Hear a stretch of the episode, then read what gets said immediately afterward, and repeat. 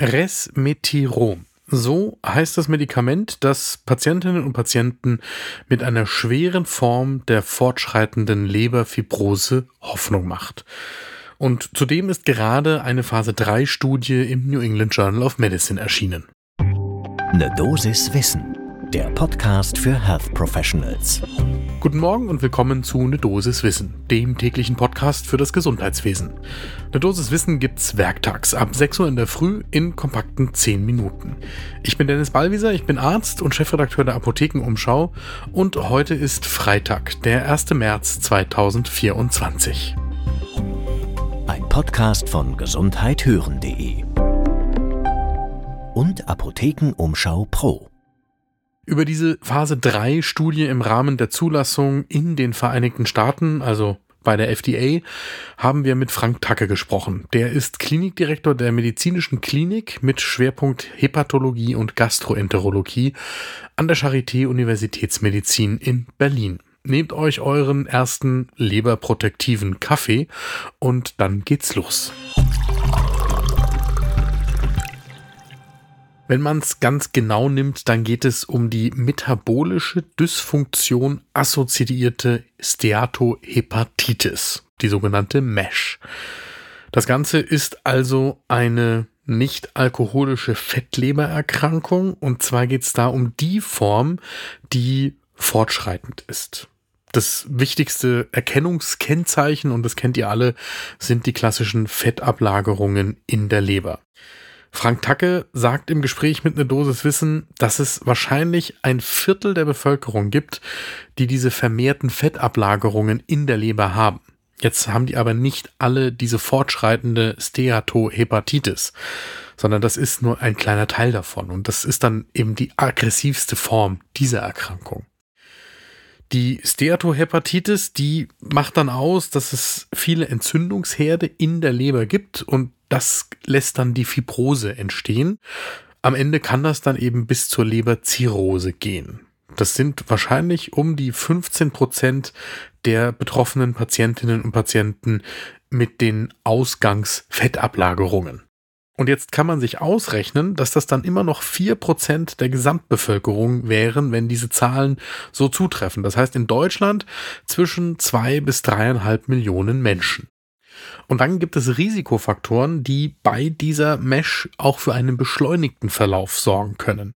Das sind die Patientinnen und Patienten, die noch kardiometabolische Begleiterkrankungen haben, also zum Beispiel eine Diabetes, die Adipositas, den Bluthochdruck oder die Fettstoffwechselstörung.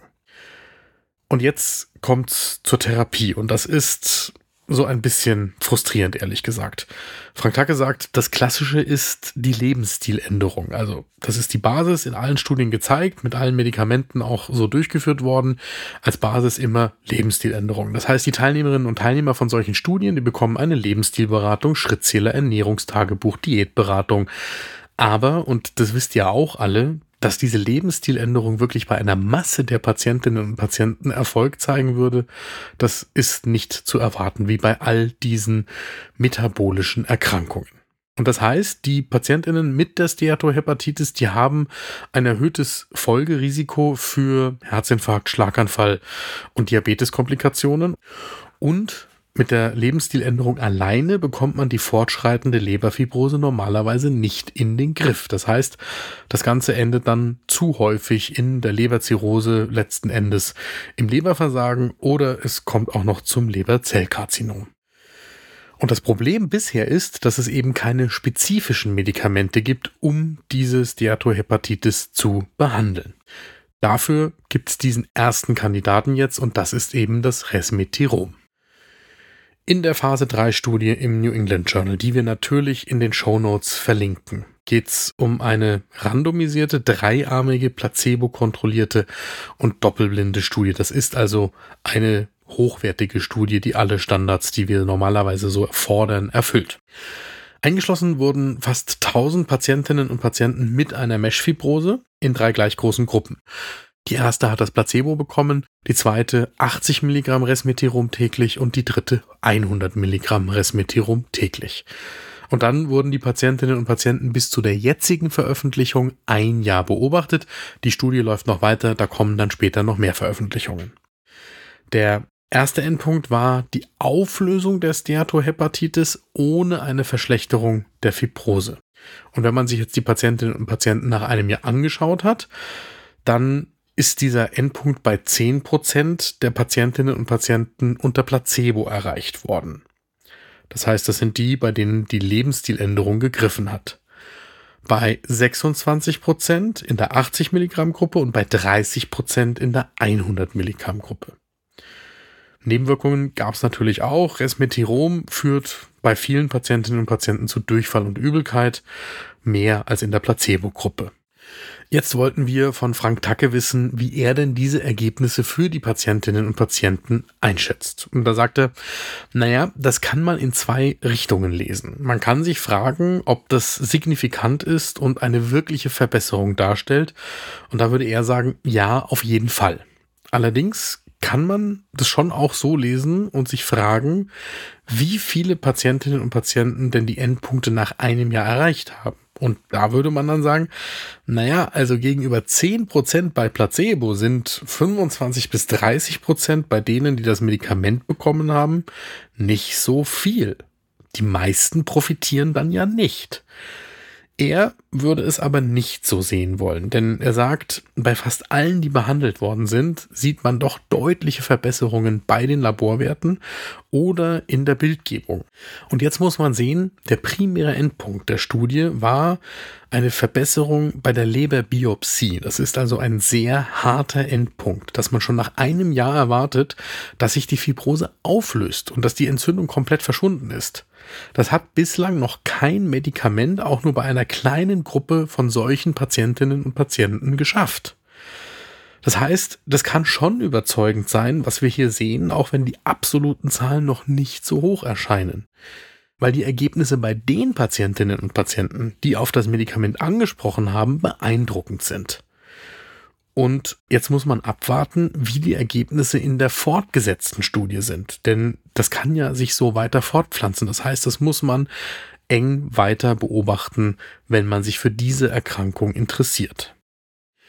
In den USA ist der Antrag auf die Zulassung bei der FDA schon eingereicht. In Europa wird das später folgen. Tatsächlich sind in der Studie auch europäische Patientinnen und Patienten, auch solche von der Charité in Berlin, eingeschlossen.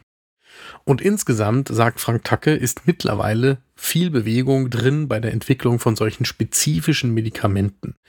Und da gibt's berechtigte Hoffnung für die Betroffenen, dass man mehrere Kandidatinnen und Kandidaten in der Medikation in den kommenden Jahren auch dann in der Patientenversorgung haben wird. Dazu gehört zum Beispiel Semaglutid, was sich positiv auf die Lipidablagerungen in der Leber in Studien auswirkt allerdings vermutlich nicht ausreichend Wirkung auf die Leberfibrose zeigt. Und tatsächlich gibt es auch noch weitere Kandidaten. Und da ist mein Fazit, ich bin sehr gespannt, was wir dann in einem Jahr in den Folgeveröffentlichungen aus dieser Studie lernen werden. Und das ist tatsächlich ein positives Zeichen jetzt schon für die betroffenen Patientinnen und Patienten. Das war eine Dosis Wissen für heute. Die nächste Folge gibt's am Montag ab 6 Uhr in der Früh, überall da, wo ihr Podcasts findet. Und wenn euch diese Folge gefallen hat, dann bewertet uns doch bitte positiv dort, wo ihr diesen Podcast hört. Gebt uns fünf Sterne und wo ihr könnt, gerne auch eine persönliche positive Bewertung im Kommentar. Das freut natürlich unser ganzes Team und motiviert uns und es macht es wahrscheinlicher, dass Kolleginnen und Kollegen, die sich für spannende medizinische Informationen interessieren, diesen Podcast auch angeboten bekommen. Ein Podcast von gesundheithören.de und Apothekenumschau Pro.